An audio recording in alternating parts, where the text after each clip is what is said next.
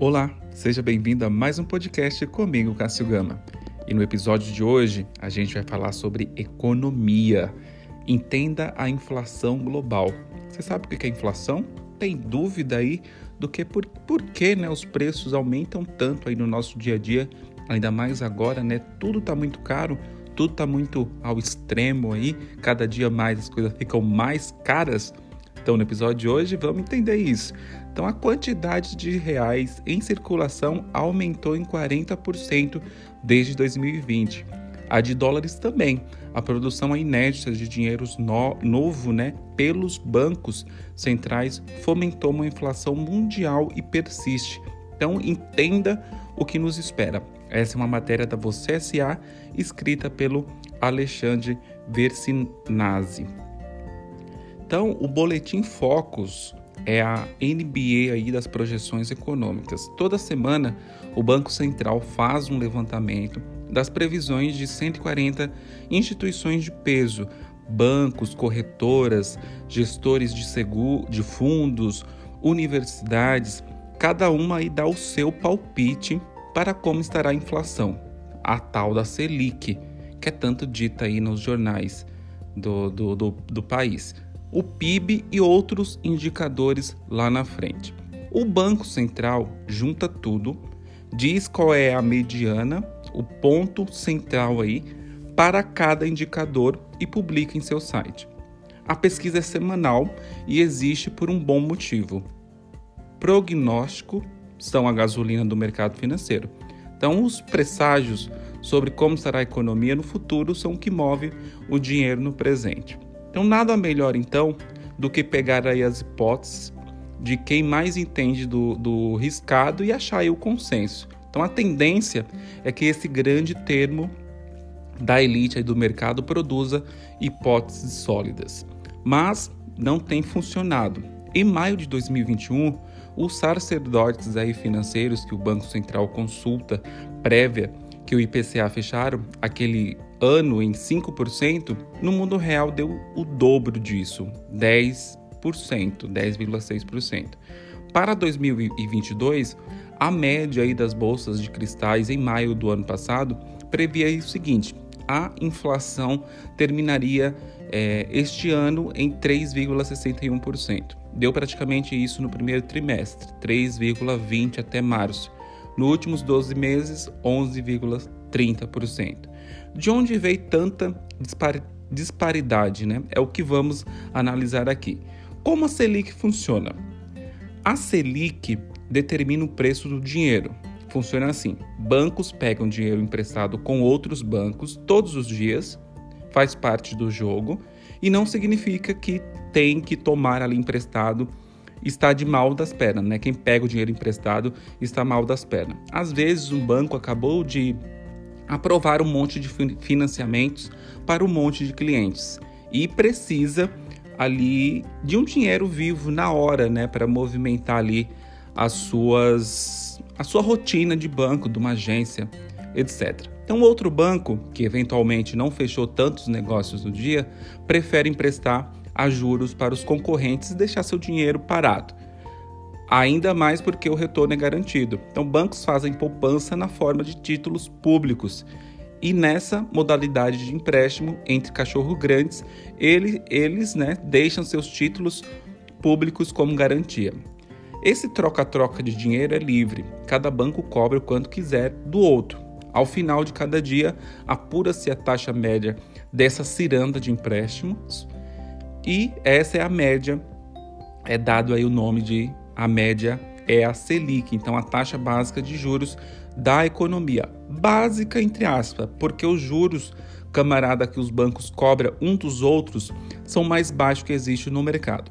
Para nós, né, os mortais, né, resta pegar a emprestado dos bancos que sempre vão cobrar a Selic mais um extra, né, o spread, que é de onde vem os lucros deles. Então, mas espera aí, né? Vamos entender um pouco mais. Se cada banco cobra o que bem entender, por que que sai do noticiário isso de o Banco Central aumentou a Selic para tantos por cento? Por causa do seguinte, todos os dias o Banco Central entra de gaiato nesse troca-troca. de dinheiro entre os bancos e passa a agir com seus poderes mágicos. E nessa ciranda entre cachorros grandes, né? Ele é um Rottweiler aí de duas toneladas. Então, o Banco Central possui aí um cofre mágico infinito. Quando ele entra na roda de empréstimo e topa emprestar aí 10 milhões para o banco tal, ele só digita ali 10 milhões na conta que o tal banco é, tem né, no, no Banco Central e pronto. Esses 10 milhões não saem de lugar nenhum. Então o Banco Central cria dinheiro novo do nada. Então isso torna o Banco Central líder em, é, em conteste aí da matilha. Então quando a entidade quer que a Selic baixe, ele começa a emprestar dinheiro a rodo. Então a taxa média aí dos empréstimos interbancário está em 10%. Então o banco é, Banco Central ele vai lá e oferece dinheiro vivo a 8% vida louca, né? Nisso, a Selic cai. Então é assim que o Banco Central controla a Selic. O que a entidade faz não é exatamente fixar a taxa básica de juros, é traçar uma meta quando ele quer baixar o preço do dinheiro, distribui a empréstimos interbancários a juros mais baixos que os bancos de verdade. O que sai no noticiário, enfim, é a meta da Selic, quando o Banco Central diz que ela é 12,75%, significa que ele vai fechar a torneira de dinheiro novo até o momento em que a média dos juros interbancários fique ao menos bem próxima aí dos 12,75, é, né? Então o Banco Central faz a Selic baixar quando quer dar uma, uma força para a economia. Tipo, o desemprego está em alta. O desemprego está em alta ali? Bora lá emprestar toneladas de dinheiro para os bancos a juros baixos. Aí é torcer para que eles emprestem aí os juros mais baixos também. Então esses empréstimos se transformam em financiamento imobiliário, que aumenta a atividade da construção civil, em capital de giro, que banca aí a expansão de empresas, em máquinas agrícolas, que aumenta a produtividade no campo para manter todo mundo aí alimentado. Lindo, né? Mas há um efeito colateral. A produção de edifício, máquinas agrícolas e seja lá o que for, nem sempre acompanha a produção de dinheiro novo. Então a tendência é que, mais hora ou menos horas, haja um dinheiro, é, haja mais dinheiro em circulação do que coisas para comprar com esse dinheiro. Aí não tem outro caminho, os preços sobem, Selic baixa demais por tempo demais e cria tal de inflação. E daí vem a inflação de hoje. Vamos ver como ela apareceu. Então, gargalos, né?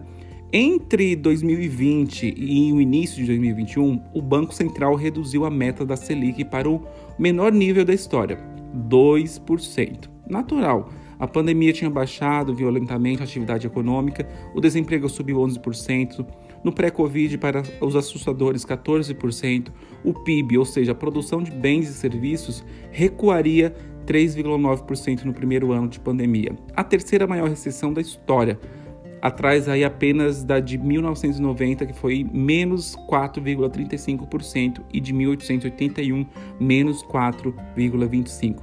Era a era ou baixar os juros ou esperar pela é, instauração da, da barbárie. Então deu certo. O PIB fechou em 2021 em alta, 4,6%, a maior aceleração desde 2010, que tinha sido de 7,53%. Então o desemprego recuou lá dos 14,9%, que volta para a casa dos 11%. Tudo graças a uma avalanche de dinheiro novo. Então, para dar ter uma ideia, em fevereiro de 2020, logo antes da pandemia, havia 3,03 trilhões de, de é, trilhões, né, de reais em circulação no Brasil na forma de dinheiro de papel, depósito em conta corrente, poupança, CDBs e outras aplicações fáceis de resgatar. Dois anos depois, eram 4,2 trilhões de reais, 40% a mais. Então, de cada quatro reais que giram na economia brasileira, um real veio a, a luz da pandemia, lá na maternidade do Banco Central. Então a produção, porém, não subiu no mesmo ritmo e nem teria como aumentar tanto em tão pouco tempo e isso vai criando gargalos. Um exemplo: em 2021, com os juros né, na baixa histórica, a demanda por maquinária agrícola bombou, mas a oferta de novos tratores, arados e colheitadoras não acompanhou. Então, os preços entraram em leilão, aumentaram em média de 27, 23%. No mundo dos fertilizantes e agrotóxicos, pior ainda, aumentou aí de mais de 100%. Tudo isso aumenta o custo de produção. E quem paga a conta lá na frente é o consumidor final. Mas não é só o dinheiro novo na economia que alimenta a inflação, é o dinheiro novo dos outros países também. Então, 6 trilhões de dólares novos. Basicamente, todos os bancos centrais do mundo abriram as torneiras para enfrentar os efeitos deletérios da pandemia. A começar dos Estados Unidos. No início de 2020, haviam aí 15 trilhões de dólares em circulações, circulação nos Estados Unidos. Hoje são 21 trilhões de dólares, 40% a mais.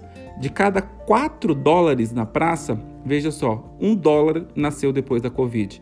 Na maternidade da, do FID, o Banco Central Americano, a meta da Selic deles é um pouco diferente da nossa. Em vez de cravar um número, eles estipulam uma banda.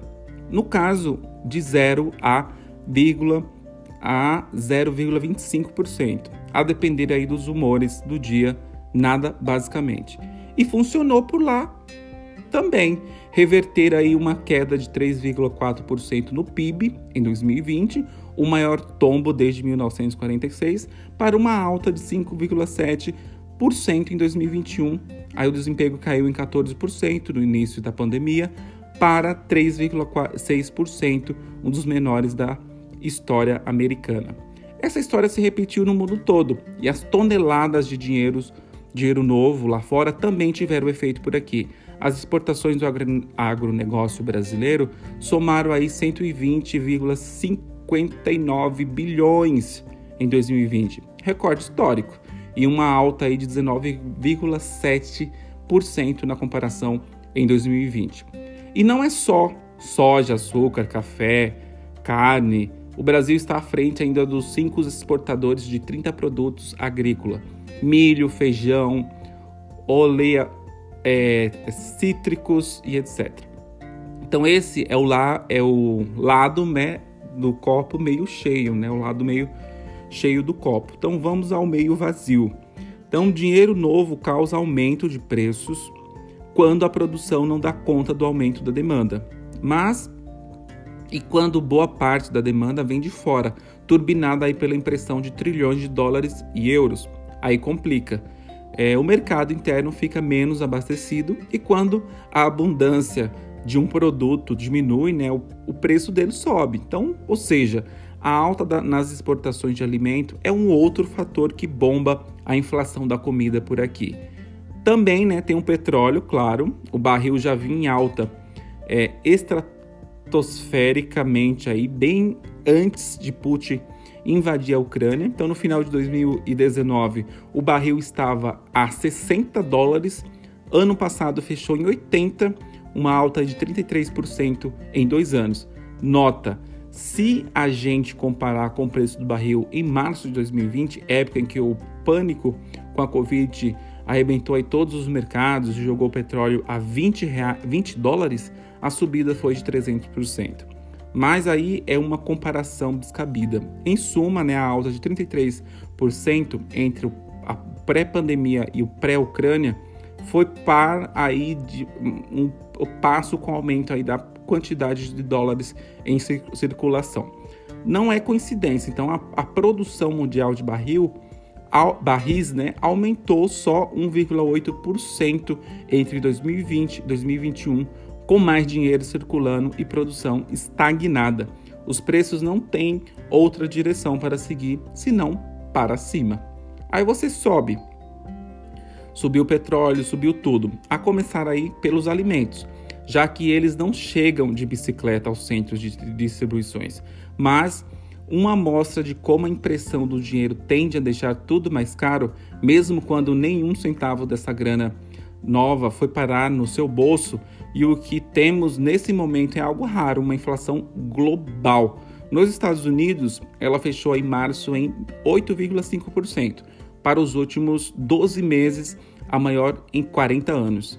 Na zona do euro, aí 7,4%, a maior da história da moeda. Entre as 24 maiores economias do mundo, a média é de 6%, a maior desde o início da década de 1990. É possível prever o tamanho do buraco inflacionário que a manutenção de juros baixos demais por tempo é, demais pode deixar em cada país. E agora, é, com o movimento de produção de dinheiro novo global, o mundo aprendeu que as pressões inflacionárias de diferentes países se retroalimentam, o que deixa aí qualquer previsão ainda mais imprecisa. E a questão que fica é: e agora? A virada de chave, né? Agora vamos passar para o momento oposto, um ciclo de alta global nos juros, quando a inflação se impõe os bancos centrais eles não têm nada a fazer que não seja inverter a chave e fechar as torneiras de dinheiro novo lá nos empréstimos interbancários. Além de fechar a torneira, eles abrem o ralo, passam a pagar juros altos aos bancos comuns para tomar empréstimos deles.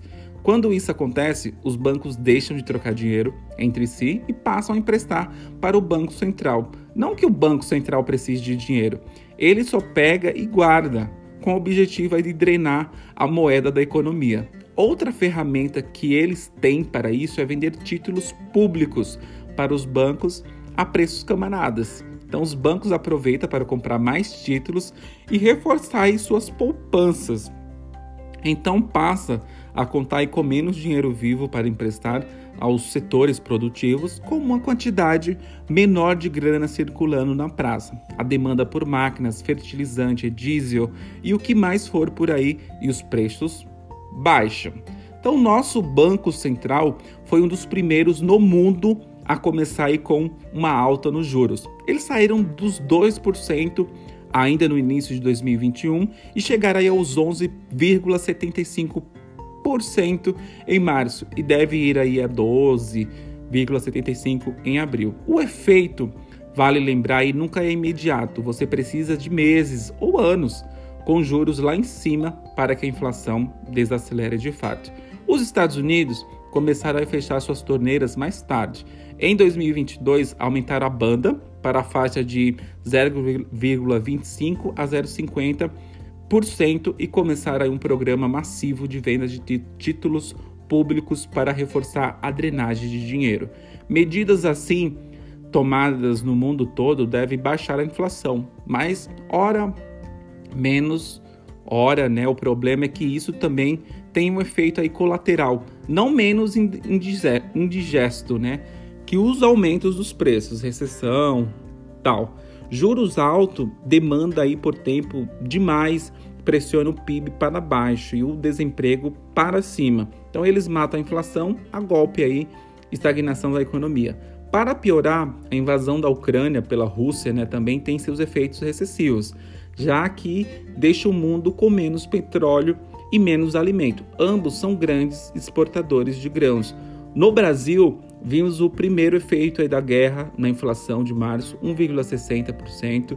A maior é esse mês, nos, nos últimos 28 anos da história do Plano Real, tão impulsionada justamente por altas ainda fora da curva nos combustíveis e nos alimentos.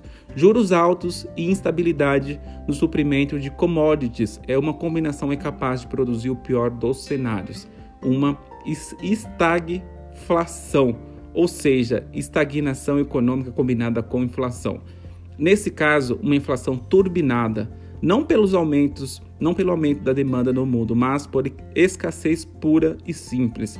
Se isso acontecer de fato, os bancos centrais aí ficarão de mãos atadas. A economia global não estará mais nas mãos deles, mas o futuro da geopolítica. E esse é ainda mais imprevisível que qualquer índice de inflação.